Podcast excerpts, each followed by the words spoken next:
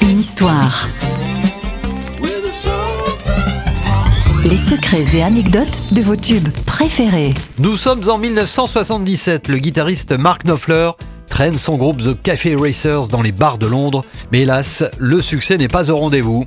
C'est une période de vache maigre et le groupe décide de se rebaptiser Dire Straits, qu'on pourrait traduire littéralement par Dans la mouise. Un soir de concert, Knopfler glisse sous le manteau une cassette audio d'un titre contenant une de ses compositions à Charlie Gillette, l'animateur du Radio London Show sur la BBC. Ce titre, c'est Sultans of Swing. Après diffusion, le standard téléphonique explose et Dire Straits se voit rapidement proposer un contrat de disque chez Phonogram. Le groupe emprunte 30 000 livres sterling pour enregistrer dans l'urgence un premier album qui se classera numéro 1 en France, numéro 2 aux États-Unis et numéro 5 au Royaume-Uni. Get a shiver in the dark. It's raining in the park, but meantime, sound of the river, you stop and you hold everything. A band is blowing Dixie, double fall time. You feel alright when you hear the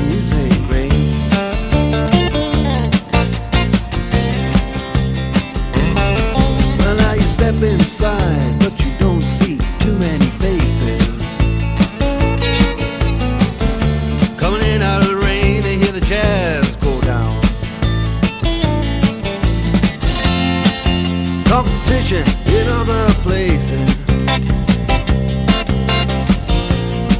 Uh, but the horns, they blowing that sound.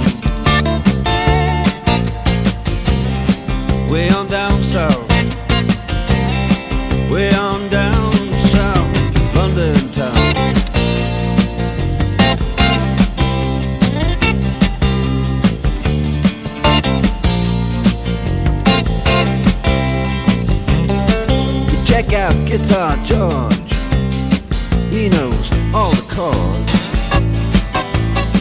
But it's strictly rhythm, he doesn't wanna make it cry or sing.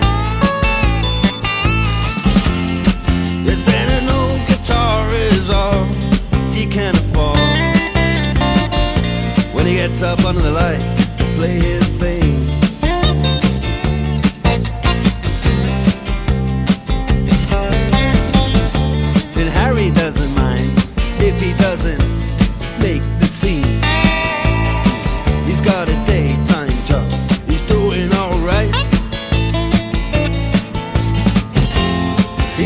The honky tonk like anything.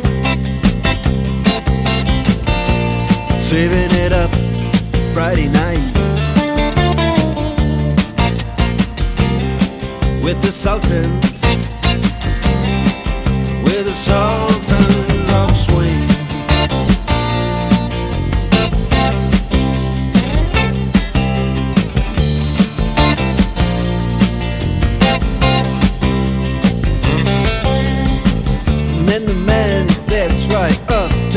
microphone and says at last, just as the time bell rings, Good night, now it's time to go home. Then he makes it fast with one more thing. We are the Sultans. We are the Sultans.